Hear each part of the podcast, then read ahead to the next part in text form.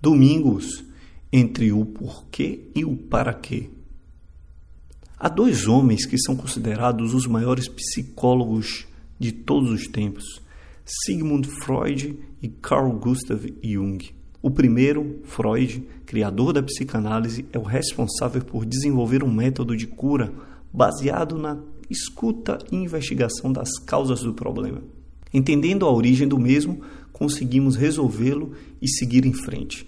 Já Jung teve como foco procurar descobrir o que o fato ou o problema apresentado está querendo nos dizer para que possamos evoluir. Resumindo, Freud queria saber o porquê e Jung o para quê. Há muitas outras diferenças entre os dois, mas me retenho a esta para o texto.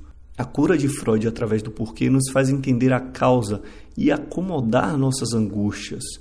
O para quê de Jung nos estimula a pensar em nossa evolução e que tudo que nos passa é para nos empurrar de alguma forma para esse crescimento psicológico e espiritual. Domingos Montagnier faleceu no último dia 15, de uma maneira que chocou muitas pessoas. Por que no auge da sua carreira? Por que com a audiência de uma colega de trabalho?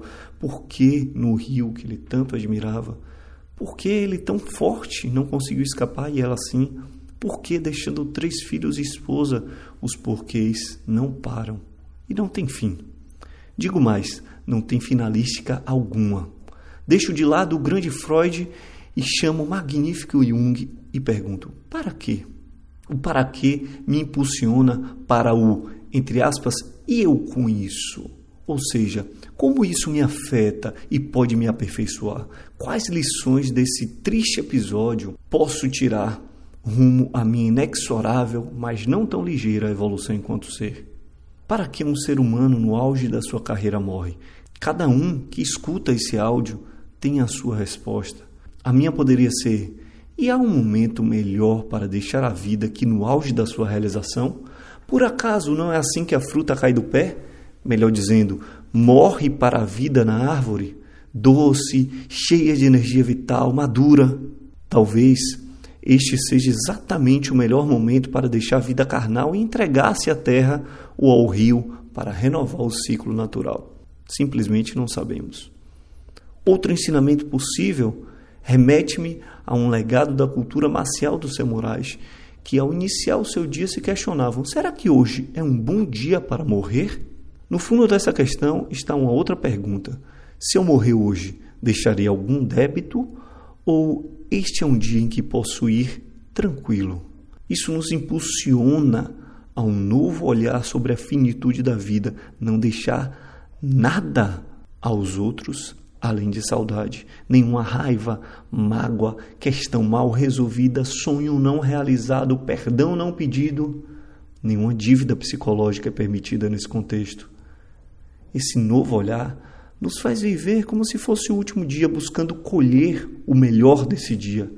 Carpe diem, como diriam os filósofos. Cabe a cada um de nós o questionamento do porquê Domingos morreu desse jeito. Para olharmos com mais carinho para o São Francisco, para alertarmos a centenas de pessoas anônimas sobre os riscos do rio, pessoas estas que poderiam ter o mesmo fim que ele, assim como centenas de outros anônimos já tiveram. Para nos dar uma repugnância à nossa condição bestial, humanoide, pois percebemos que, mesmo no momento de luto, surgem piadas infames e resgatando assim dessa repugnância algo de valor em nós, a pureza perdida? Esse é o sentido do para quê. Nos catalisar para o melhor de nós. Cada um viveu essa notícia de uma maneira, mas a melhor forma de viver a dor é aprender com ela. Realmente não é fácil aprender com a dor, mas é acima de tudo necessário. Camila deve se perguntar para que fui testemunha e sobrevivente dessa tragédia, e não o porquê. Os amigos devem se perguntar: para que eu perdi uma pessoa tão boa na minha vida? A família precisa se perguntar: para que perdemos um marido e pai tão amado e carinhoso? E assim a perda pode se transformar, não sem luta, em um ganho finalmente. Perder e ganhar é sempre como uma sala de espelhos que se altera de acordo com a perspectiva assim como a vida e a morte. Os bebês choram no nascimento por causa da perda de uma vida, a vida intrauterina, mas logo aprendem a gostar da vida fora da barriga da mãe. Talvez enquanto choramos a morte de Domingos, o mesmo comemora por ter tido a oportunidade de viver uma outra experiência sem o peso da matéria a carregar. Não sei você, mas creio que tudo que me passa, por mais duro que seja, é um contributo para a minha evolução. E se assim creio, assim será.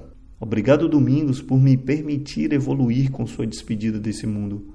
Que você, fruto maduro nessa vida, possa deixar mais doce e encantador o mundo do invisível e que possamos acordar para a vida através de sua despedida. Afinal, como disse o mestre Jung, não há despertar de consciência sem dor.